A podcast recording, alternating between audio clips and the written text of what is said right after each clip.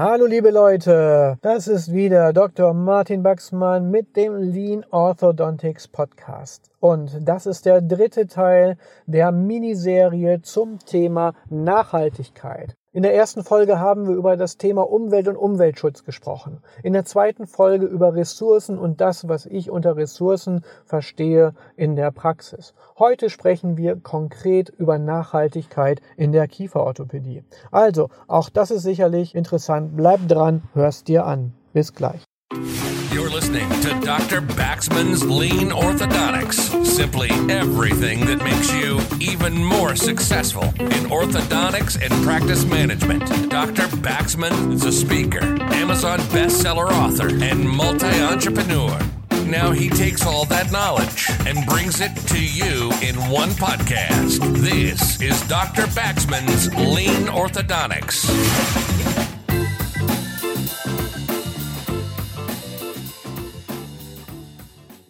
Wenn du über Nachhaltigkeit in der Kieferorthopädie, in der kieferorthopädischen Behandlung nachdenkst und jetzt mal die letzten Themen Umwelt, Umweltschutz, Ressourcen, Energieverschwendung, was auch immer, alles einmal außen vor lässt, sondern dich mal tatsächlich jetzt auf das Fach Kieferorthopädie und die Behandlung als solches konzentrierst und fokussierst, dann kommt sicherlich als erster Punkt das Thema Retention auch mit auf den Schirm, wenn wir also über Nachhaltigkeit sprechen.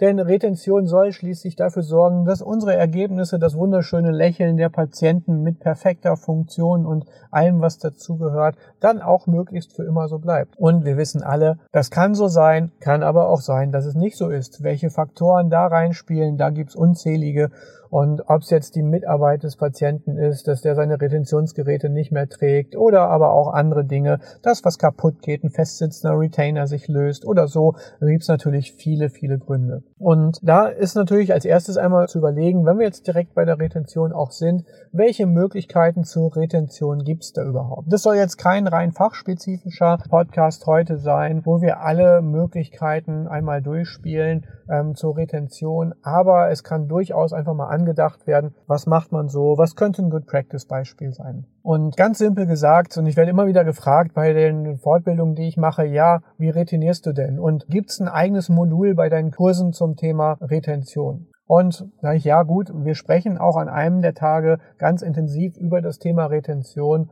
aber eigentlich kann man das Ganze in einem Satz schon abbügeln. Es sollte die Retention lebenslang erfolgen.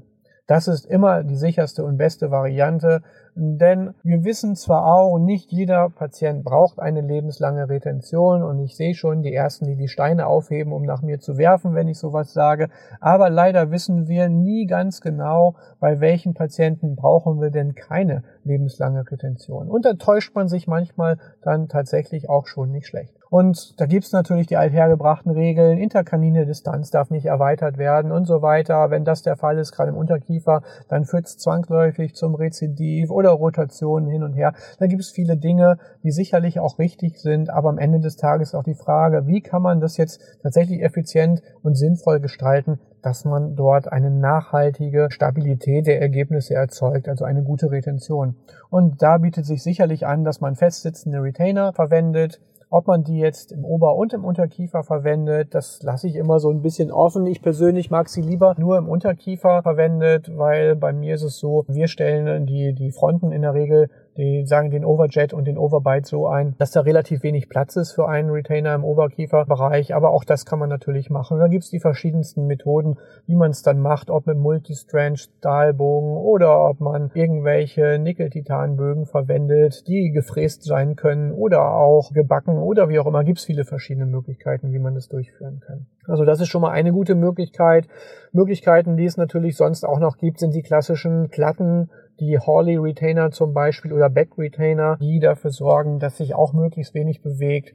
Torque-Kontrolle hat man damit sicherlich nicht ganz so viel, aber ist auch eine gute Möglichkeit. Natürlich sind Tiefziehschienen, Essex-Schienen, wie sie klassisch auch genannt werden, auch eine super Möglichkeit. Wobei natürlich dann auch zu überlegen ist, ob die okklusale Interdigitation, also das Settling wirklich mit einer kauflächenbedeckenden Apparatur wirklich so super funktioniert. Wie machen wir es zum Beispiel? Wir kombinieren gerne diese drei Möglichkeiten, Unterkiefern festsitzende Retainer zusammen mit Hawley Retainern und dann zusätzlich für den Tagbereich zum Beispiel Essex-Schienen. Es gibt natürlich auch noch Positioner und etliche weitere Möglichkeiten, die man verwenden kann, die auch sehr, sehr gut geeignet sind. Ein Tipp am Rande einmal, also rein kieferorthopädischer Tipp hier auch einmal, wenn wir über das Thema Retention sprechen, sprechen wir meistens darüber, dass wir tertiäre Engstände vermeiden wollen, dass wir das Wiederauftreten von Protrusionen oder Rotationen oder sowas vermeiden wollen. Was ganz oft nicht bedacht wird, aber durchaus auch wirklich wichtig ist, ist das Halten der Sagittalen. Wenn wir eine Klasse 2 korrigiert haben, welches Protokoll verwendest denn du, dass du diese Klasse 2 auch tatsächlich hältst in der Retention, dass sie nicht wieder zurückleitet, dass die sagittale Frontzahnstufe nicht wieder größer wird. Auch da gibt es schöne Möglichkeiten, ob man weiter Gummizüge tragen lässt und die Verantwortung an die Patienten übergibt, ob ein Positioner, ob eventuell auch Funktionskieferorthopädische Geräte als Retentionsgeräte genutzt werden, wie Twinblock Aktivator, Bionator oder sonst irgendwas, oder auch das Schienen mit seitlichen Dreiecken zum Beispiel getragen werden, ähnlich einer Mara-Konstruktion oder Functional FMA, Functional Mandibular Advancer Konstruktionsart oder so ähnlich wie die neuen Flügelchen, die bei Invisalign-Linern auch verwendet werden. Da gibt es natürlich auch viele Möglichkeiten, aber wichtig ist, dass man sich auch diese Gedanken macht, dass man tatsächlich nicht nur die Engstände, den Platzbedarf oder die Rotation entsprechend hält, sondern halt auch die Sagittale. Das gleiche gilt natürlich auch für die Transversale. Wenn wir dort massiv gearbeitet haben, da kann so eine Essex-Schiene auch einfach mal ein bisschen zu stark nachgeben und kann den Zahnbogen vielleicht nicht vollständig halten. Und damit leite ich im Prinzip eigentlich aber auch schon direkt zum nächsten Punkt nämlich über. Denn die Retention und die Nachhaltigkeit in der kieferorthopädischen Behandlung beginnt natürlich nicht erst mit der Auswahl der Retentionsgeräte, sondern sie beginnt schon ganz früh bei der Planung selbst. Dass wir überhaupt erstmal überlegen, welche Ergebnisse Ergebnisse erzielen wir überhaupt erst einmal? Wie erzielen wir sie? Wie stabil sind die verschiedenen Behandlungsmethoden, die wir zur Auswahl haben überhaupt? wollen wir wirklich unbedingt distalisieren, wo wir doch wissen, dass wir teilweise Rezidive laut Studien zum Beispiel bei Distaljet Pendulum und so weiter bei bis zu 150 Prozent haben können. Das trifft natürlich nicht immer zu. Wie behandle ich also am besten? Wie ist es mit der Transversalen? Wenn wir dort massiv erweitern im Oberkiefer und Unterkiefer, ähm, können wir das tatsächlich halten. Wir wissen, dass die Rezidivrate dort extrem hoch ist. Oder bei offenen Bissen.